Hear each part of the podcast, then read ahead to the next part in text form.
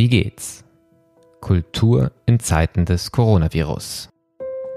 Ein Podcast, der einen Blick wirft auf die Lage von Kunst und Kultur in Zeiten des Coronavirus. Mein Name ist Martin Zierold und ich bin Gastgeber dieses Podcasts, den das Institut für Kultur und Medienmanagement KMM an der Hochschule für Musik und Theater Hamburg produziert. Nachdem wir uns in den ersten Folgen im Herbst vor allem mit Theater beschäftigt haben, geht es heute um Musik. In unserer Folge 28 am 21. April war die Cellistin Julia Hagen bereits einmal bei Wie geht's zu Gast und berichtete damals davon, was für eine junge Künstlerin bedeutet, wenn die Karriere, die gerade so richtig durchstartet, auf einmal ausgebremst wird. Heute ist Julia Hagen erneut zu Gast. Im Sommer ist sie unter anderem bei den Salzburger Festspielen aufgetreten und saß auch bei mehreren Konzerten dort im Publikum. Doch von künstlerischem Alltag ist die klassische Musik weit entfernt. Ich werde heute mit ihr darüber sprechen, wie sie den Restart der Konzerte im Sommer erlebt hat, ob sich der Kontakt zum Publikum verändert, wenn im Saal viel weniger Publikum ist, wie sie damit umgeht, dass oft bis kurz vor Konzertbeginn gar nicht klar ist, ob das Konzert überhaupt stattfinden kann und welche Bedeutung Social Media für sie als Musikerin hat. Meine heutige Gesprächspartnerin, Julia Hagen, zählt zu den vielversprechendsten Instrumentalistinnen ihrer Generation. Sie ist die Gewinnerin zahlreicher internationaler Wettbewerbe und wurde unter anderem mit dem Preis der Verbier Festival Academy als beste Nachwuchscellistin ausgezeichnet. Sie studierte bei namhaften Lehrern wie Enrico Bronzi, Reinhard Latzko, Heinrich Schiff und Jens-Peter Mainz und ist seit Herbst 2019 Stipendiatin der Kronberg Academy bei Wolfgang Emanuel Schmidt. Julia Hagen spielt mit ihrem Cello von Francesco Ruggeri aus dem Jahre 1684 bereits in der Centauri Hall in Tokio, im Konzerthaus Berlin, bei den Salzburger Festspielen, im Musikverein Wien und gemeinsam mit Künstlerinnen wie Reno Capuçon, Katja Bunjacvili, Marc-André Amelin und Igor Levit. Im vergangenen Jahr erschien auch ihre erste CD mit den Cellosonaten sowie Liedbearbeitungen von Brahms. Ich bin per Zoom verbunden mit Julia Hagen zu einem weiteren Revisited-Gespräch. Wir haben uns schon mal unterhalten, da haben Konzerte noch gar nicht stattfinden können. Und wir haben darüber gesprochen, wie das ist, wenn praktisch von heute auf morgen der Konzertbetrieb anhält und wie das auch gerade ist als junge Künstlerin, die wirklich auf dem Start einer ganz vielversprechenden Karriere auf einmal große erste Konzerte in großen Konzerthäusern ähm, abgesagt sehen muss.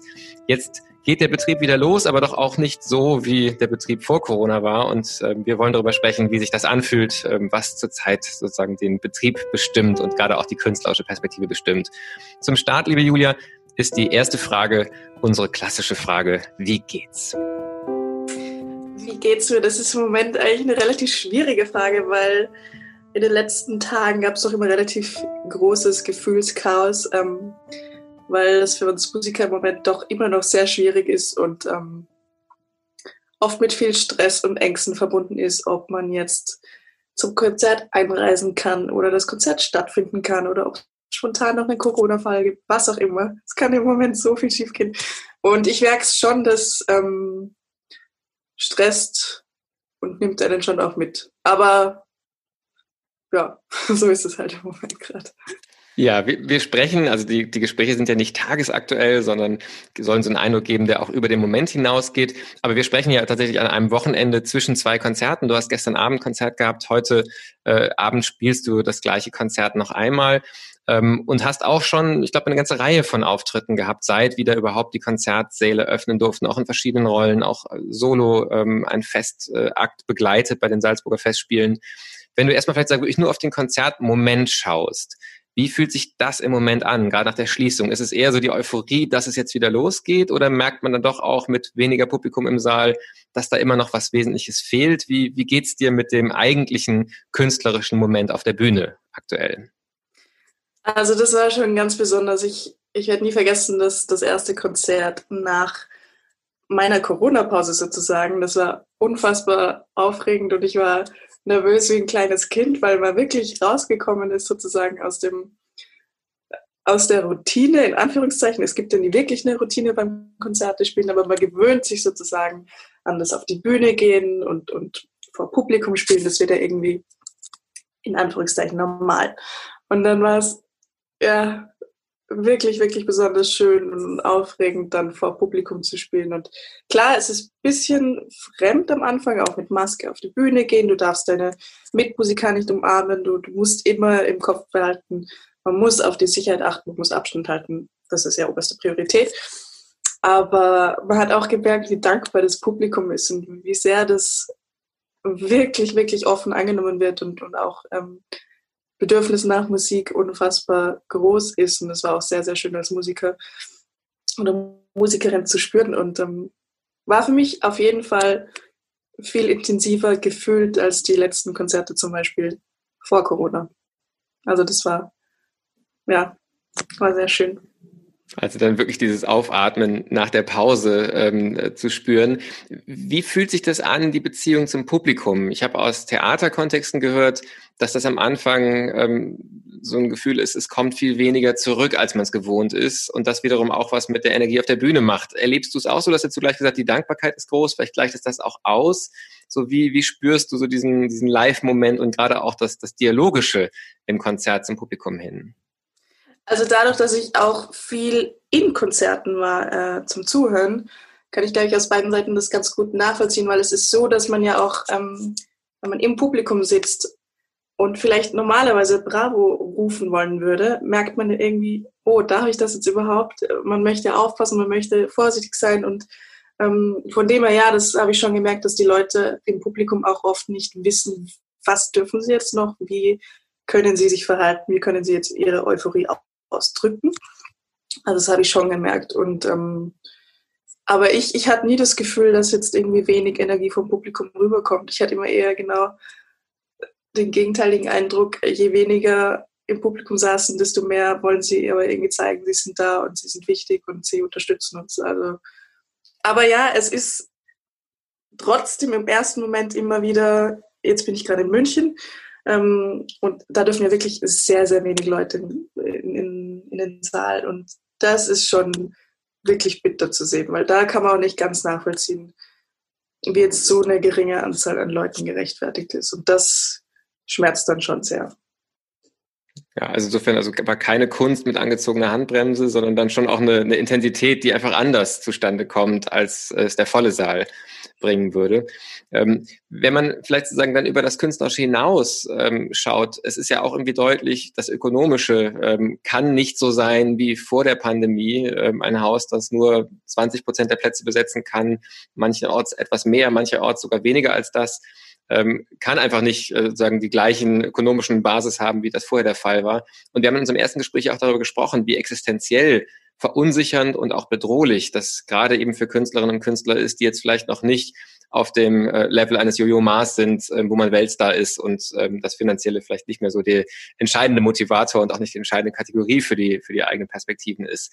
Wie erlebst du so den, den Betrieb der klassischen Musik ähm, in der jetzigen Situation? Hat sich äh, das etwas gelöst, dadurch, dass einfach der Betrieb wieder losgegangen ist? Ist da eine gewisse bessere Perspektive da oder ist die ökonomische Bedrohung und Unsicherheit eigentlich genauso groß wie im Lockdown?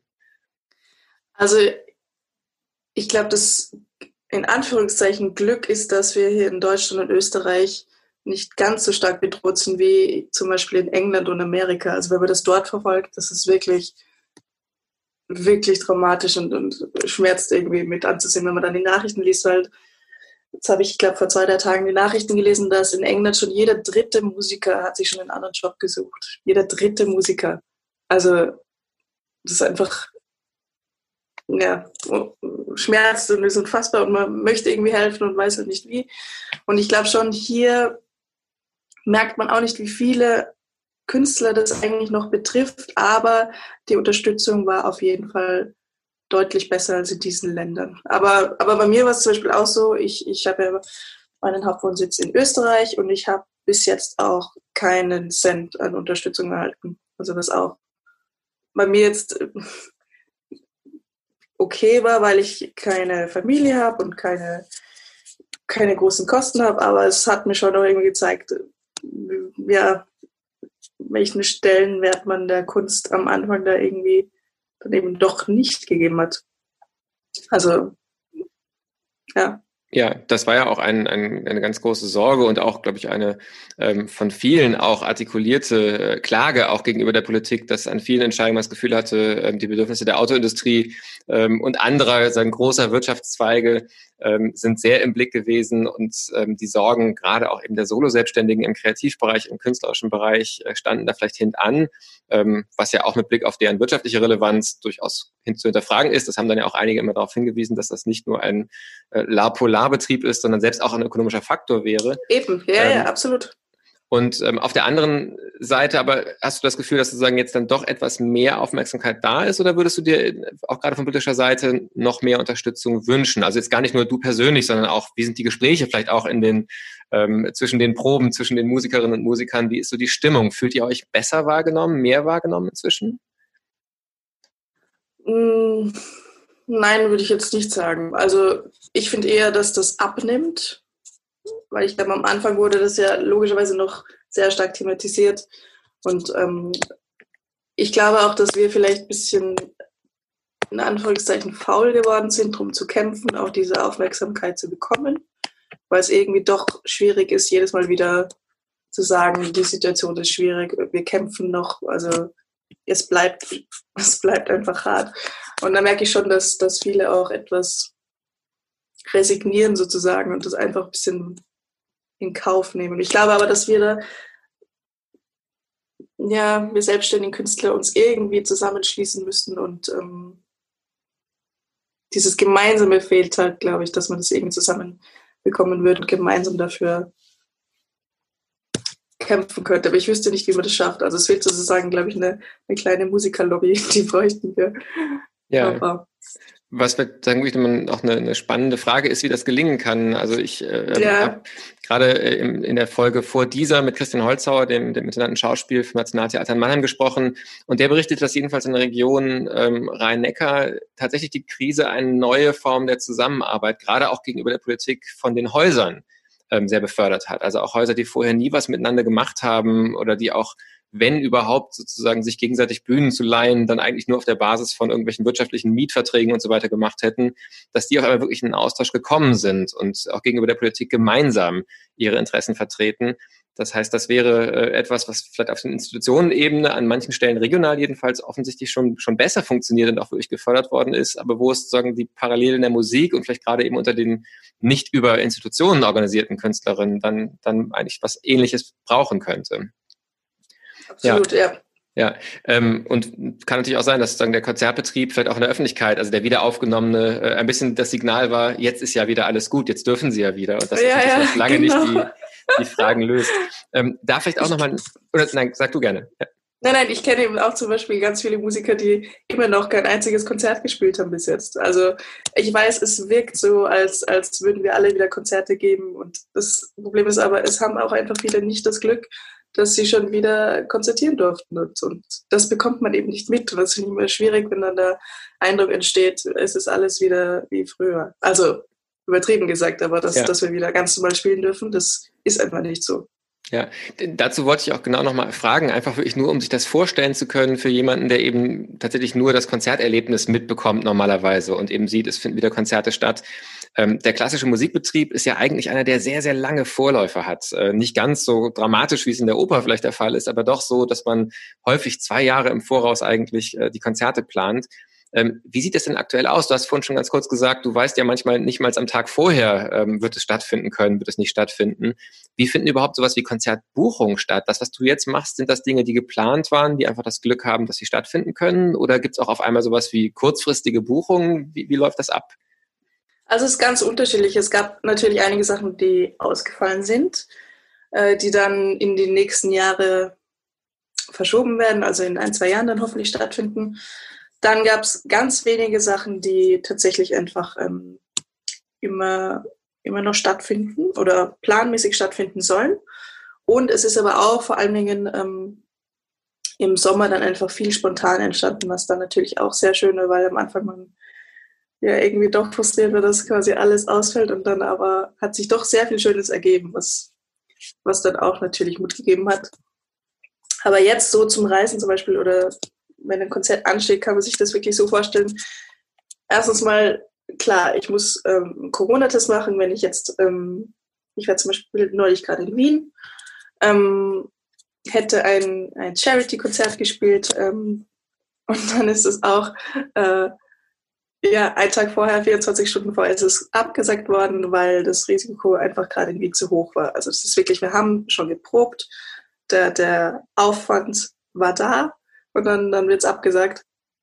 Ähm, und es ist ja auch richtig so, ich meine, wenn das Risiko zu hoch ist, soll das auch immer so bleiben und, und dann soll man nichts riskieren, aber es ist halt schwierig, weil, weil psychisch ist es auch einfach immer so, du kannst nie wissen, du kannst dich nie darauf einstellen, ähm, dass, dass es jetzt stattfinden kann und, und dass du dich darauf freuen kannst und, und, und sich das auch alles lohnt, das Reisen und, und das Üben und Erarbeiten zusammen.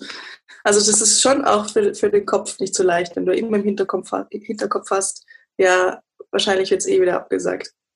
Und dann jetzt auch bin ich von Wien nach München gefahren und da musste ich auch natürlich einen Corona-Test machen. Dann hofft man auch die ganze Zeit, dass alles gut geht. Und ähm, ja, ich weiß schon in Zukunft, ich habe jetzt auch vor ein paar Minuten noch mit Kollegen geschrieben bezüglich den nächsten Konzerten und wir rechnen alle damit, dass die wieder abgesagt werden. Und es ist aber, es ist immer so ein, ein Zögern und Warten und man geht aber irgendwie immer schon so vom Schlimmsten aus ähm, und freut sich dann halt umso mehr, wenn es dann, wenn dann doch stattfinden kann. Aber ich glaube, für uns wird, wird der Herbst wieder doch echt nochmal hart, weil der Sommer ähm, war jetzt überraschenderweise für mich persönlich zumindest, hatte ich das Gefühl, sehr schön und, und äh, ja, entgegen aller Erwartungen sehr erfüllend. Aber jetzt, glaube ich, kommt doch nochmal eine nicht so leichte Zeit auf uns zu. Ja, weil du den Sommer angesprochen hast, ähm, vielleicht ein kurzer Blick auch noch auf eine Veranstaltung, die ja vielleicht auch wirklich so eine der, der mutigen und dann aber doch auch sehr äh, hoffnungsmachenden Beispiele war, was alles dann doch möglich war, zumindest vielleicht auch in der Phase des Sommers möglich war. Du warst sehr präsent bei den Salzburger Festspielen, sowohl auf der Bühne und äh, über Twitter konnte man das sehen, immer wieder auch in, in den Konzertsälen im Zuhören wie hast du das denn erlebt äh, für die, die, die nicht dabei sein konnten, so ein Festival unter Corona-Bedingungen? Ähm, wie hat man sich das vorzustellen und ähm, wie, wie war das sozusagen tatsächlich einfach so hautnah daran beteiligt zu sein? Ja, also ich habe den aller, allergrößten Respekt für die Salzburger Festspiele, dass sie das ähm, so toll durchgezogen haben und immer mit Zuversicht und Mut und aber absolut die, die die höchsten Sicherheitsstandards sozusagen abgeliefert haben und sie hätten nicht mehr machen können, dass alles sicher abgelaufen ist. Und es gab auch keinen einzigen Fall, was wirklich als Zeichen für alle Kulturveranstalter unglaublich wichtig war. Also das war, ich möchte, ich möchte nicht in der Haut von denen äh, stecken oder zumindest in den letzten Monaten während den Festspielen. Ich glaube, das war eine unfassbare Anspannung für sie, weil da so ein Druck auf denen gelastet ist. Aber als ich dann im ersten Konzert war, es war also im Publikum, ich habe, ich glaube, zehn Konzerte gehört und eben eins gespielt. Ähm, ja, ich habe Corona um mich herum komplett vergessen. Man trägt natürlich die Maske, ähm, man geht auf seinen Platz, alles mit Abstand. Es war relativ im Vergleich zu, zu den ganzen anderen Konzerten relativ gut gefüllt. Also es ist die Hälfte ähm, des Saales war ausgelastet. Also jeder zweite Platz ist dann besetzt. Ähm, aber von Corona habe ich dieses Gefühl von Abstand, wir müssen aufpassen, obwohl die ganzen Sicherheitsvorkehrungen ja getroffen wurden, habe ich aber trotzdem nie gemerkt. Also es ging dann trotzdem immer nur um die Musik. Das war so schön. Das hat wirklich gut getan. Also ja, ich, ich war überglücklich, dass das stattfinden konnte. Und, und ich glaube, für Musiker und Publikum war das ein großer, großer Segen.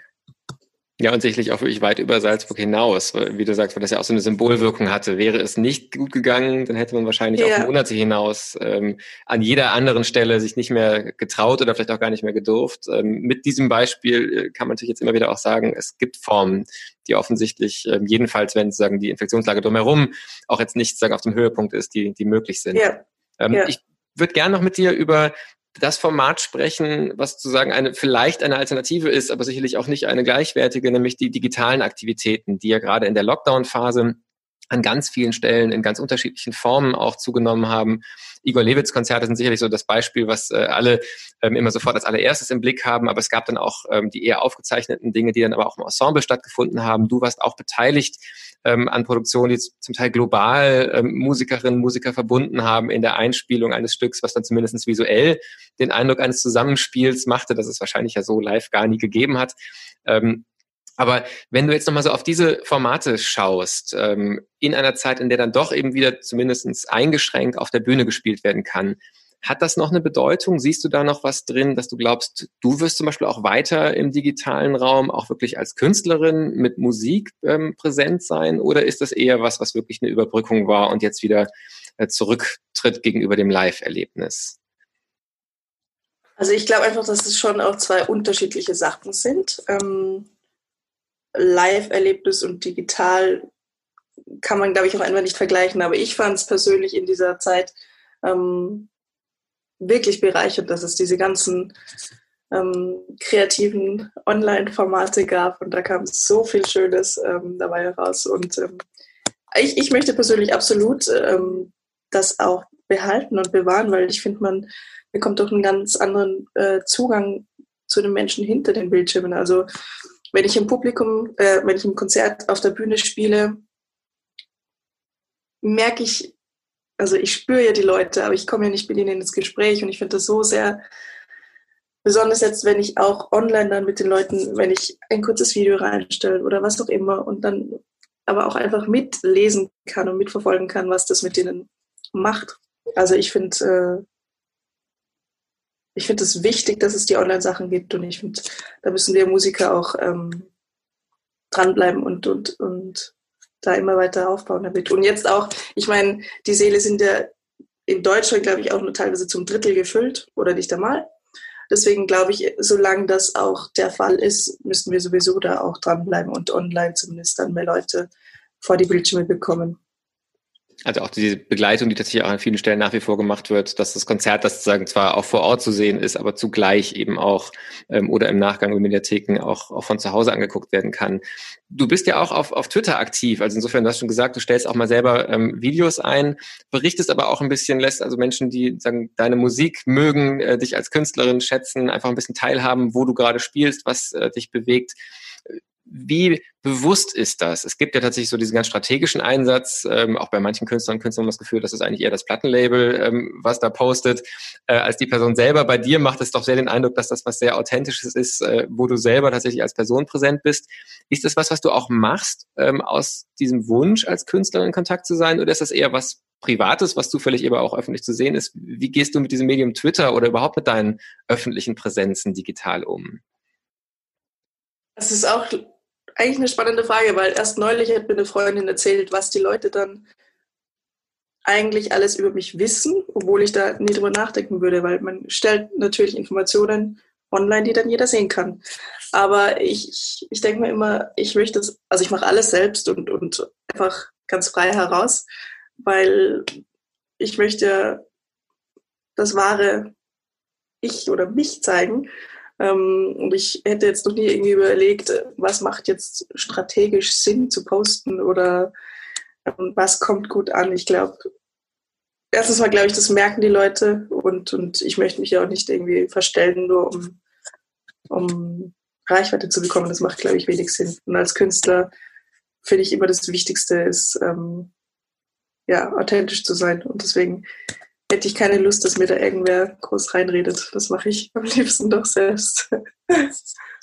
Aber an, an wen richtest du dich so, wenn du was postest in deinem, in deiner eigenen Vorstellung? Denkst du da an jemanden, der vielleicht auch bei dir ins nächste Konzert kommen wird? Oder ist es eigentlich eher, sagen, tatsächlich für einen näheren Kreis von, von Menschen, die dich auch persönlich kennen, an die du da denkst?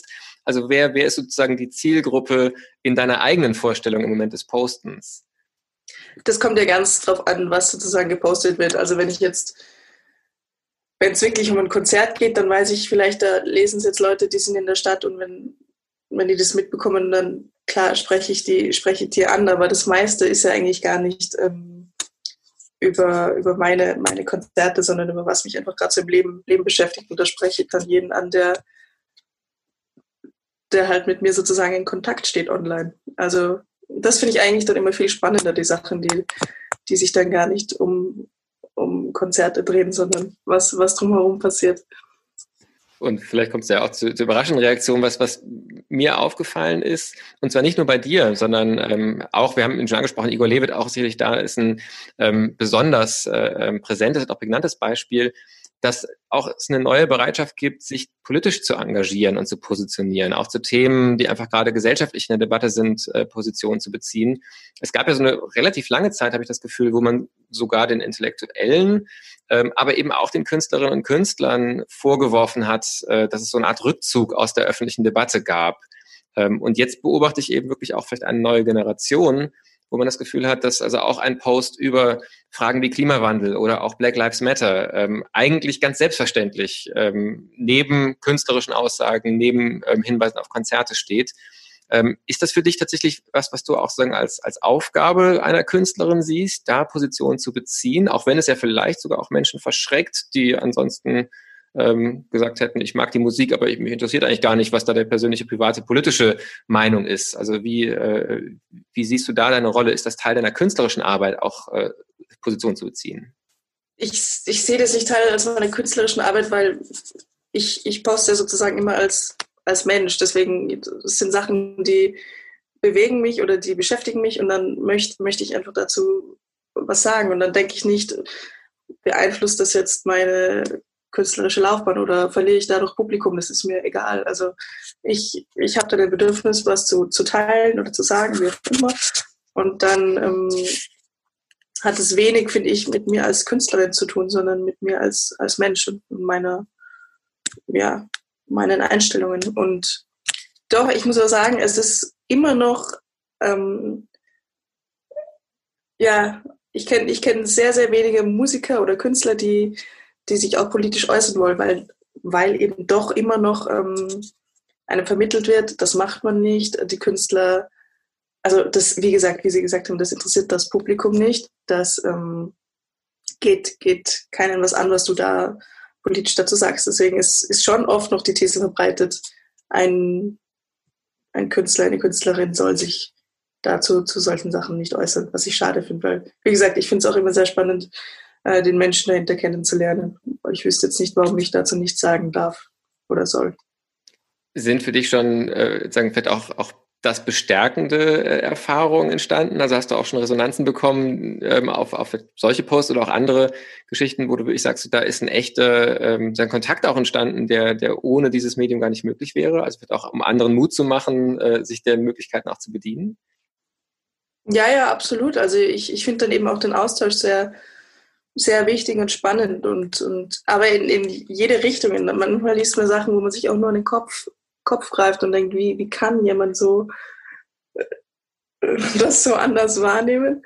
Und, und dann umso schöner, wenn man sich auch wieder äh, bestärkt fühlt ähm, und, und Meinungsgenossen findet. Und ich finde aber auch den Austausch einfach wichtig. Also es geht ja nicht darum, immer nur die gleiche Meinung zu hören, sondern was ich auch irgendwie toll in diesen Medien finde, äh, dass du auch viele andere Meinungen hörst und, und auch einfach zum, zum Nachdenken angeregt wirst. Und ich habe also auch viel einfach gelernt durch, nehmen wir jetzt mal Twitter. Also es ist auch einfach für mich äh, ein wichtiges Medium, weil ich viel davon, ja, viel davon lernen kann. Ich finde den Austausch einfach, ja, der ist Gold wert. Ähm, ich würde gerne noch äh, eine Frage stellen, die so den Blick auf, auf die jetzige äh, Phase oder auch einfach das letzte halbe Jahr ähm, nochmal in eine etwas sozusagen vielleicht äh, untypische Richtung lenkt. Wir haben ja viel gesprochen, aber auch in den anderen Gesprächen ist natürlich ganz oft das, was durch Corona ähm, sagen an, an Beschränkungen, auch an Gefahren äh, ist im Vordergrund. Und man fragt sich dann, ähm, wie kann man das äh, überwinden? Wie kommt man sozusagen durch diese Zeit durch? Ähm, gibt es was, wo du sagst, bei allem, was natürlich wirklich schlimm und, und bedrohlich äh, im künstlerischen wie ja auch sozusagen global im gesundheitlichen durch die Pandemie bedingt ist, gibt es was, wo du sagst, das ist ein, dann doch wenigstens ein positiver Nebeneffekt, wofür du sogar dankbar bist? Ist was entstanden in dieser Zeit, wo du sagst, das war dann doch ein Geschenk, dass das passiert ist? Ja, also ich habe natürlich auch gemerkt, die Zeit am Anfang, wo wirklich keine, keine Konzerte möglich waren, nach dem Anfangsschock und auch, wo man erstmal irgendwie den Kopf sortieren musste, ähm, hat es auch einfach mal sehr gut getan, wirklich ein paar Monate komplett abzuschalten. Und, und das, ich habe das Cello sehr viel weggelegt und, und einfach ganz andere Sachen gemacht. Und, und das hat einen schon geerdet. Und dann natürlich auch wieder viele Fragen aufgeworfen im Sinne von, wie möchte ich als Künstlerin leben, wie viel reisen möchte ich. Also es hat dann natürlich auch schon wieder einiges ins Rollen gebracht. Und ähm, ja, ich, ich sage immer, wenn einen diese Krise nicht ex existenziell bedroht, ähm, gab es für, für uns Musiker auch natürlich auch schöne Seiten, die man auch genießen konnte. Aber ja, doch. Was ich eben am spannendsten fand, ist eben, wie, wie, wie viele Fragen das aufgeworfen hat, jetzt bei mir zumindest persönlich. Also, wie ich als Künstlerin leben will. Ja, magst du für eine der Fragen ähm, äh, sagen, teilen, wie sich vielleicht die Antwort entwickelt hat, vielleicht auch verschoben hat durch diese Erfahrung? Also gibt es Bereiche deiner künstlerischen Tätigkeit, wo du sagst, das sehe ich heute anders und da sind auch meine Ziele oder meine Wünsche für die Zukunft andere geworden?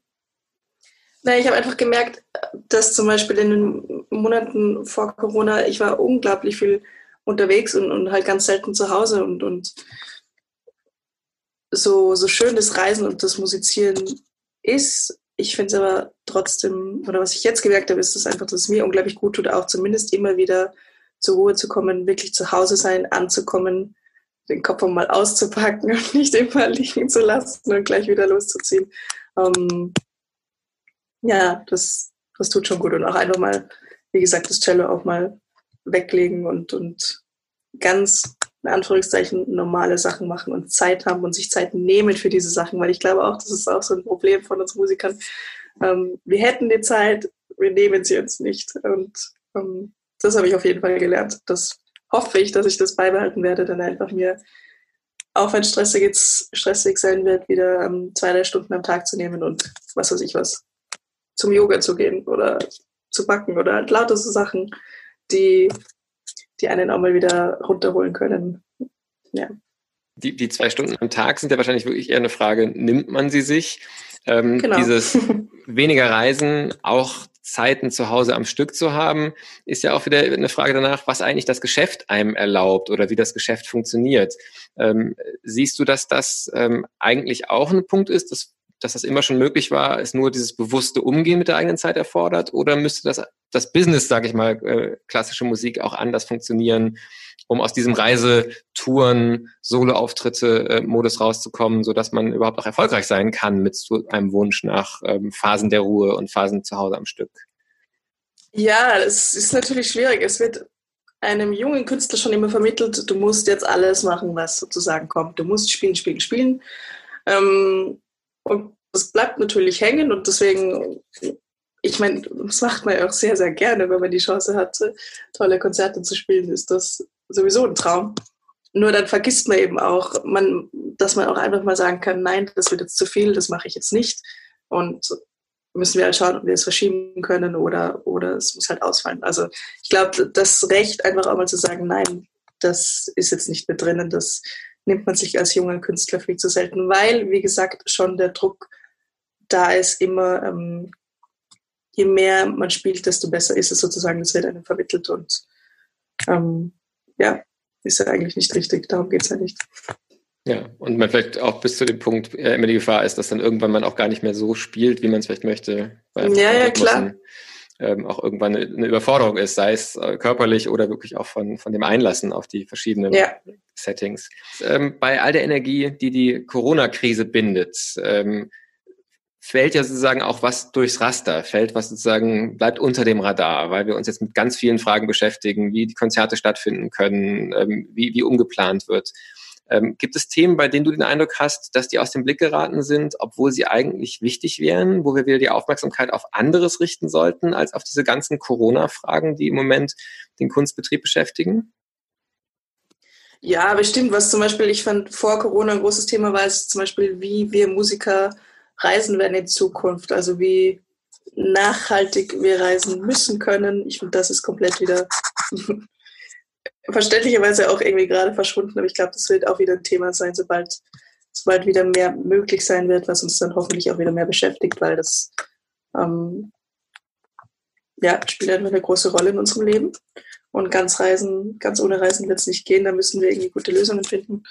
Ähm, und ich fand auch, was, was jetzt auch wieder ein bisschen verloren gegangen ist, ist, wie wichtig Musikunterricht ist, schon von klein auf. Ich finde, die Diskussion ähm, sollte viel präsenter sein, weil guter Musikunterricht, glaube ich, wird viel zu ja, wenig wertgeschätzt und, und alle Musikpädagogen sollten viel höheren Stellenwert haben und ich wünsche mir, dass sich da in der Diskussion und in der Wertschätzung einiges tut. Das ist vielleicht sogar ein Punkt, der eigentlich durch Corona sogar noch beschädigt worden ist, könnte man sagen, wenn man so den Schulbetrieb anguckt. Auf einmal machen sich alle Sorgen, haben die Kinder genug Mathe gelernt, haben sie genug Deutsch gelernt, wie holt man nach, was in den Schließzeiten verloren gegangen ist.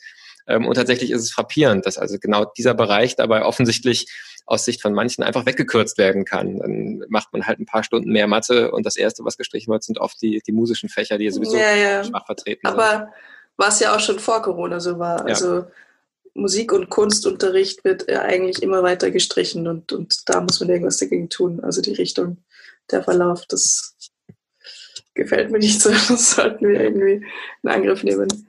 Ja, Wichtiger Punkt zum Schluss. Äh, wir kommen für heute jedenfalls zum, zum Ende des Gesprächs. Die abschließende Frage, die ich äh, auch so fast ritualisiert ja stelle, ist nochmal die Frage nach Inspirationsquellen. In einer Zeit, in der so viel passiert ähm, und man das Gefühl hat, man könnte eigentlich 24 Stunden sich mit Nachrichten beschäftigen und ähm, sagen die Aufmerksamkeit extern äh, lenken lassen. Was sind für dich so Momente des Ausgleichs, des zur Ruhe kommens und vielleicht auch, auch gerade künstlerisch gesehen, des inspiriert werdens und Inspiration findens? Also eigentlich im Moment künstlerisch, künstlerisch und menschlich sind es einfach meine Mitmenschen. Ähm, das sind immer die Momente, die mir jetzt am meisten geben und am meisten Energie und, und Kraft und Hoffnung und Freude.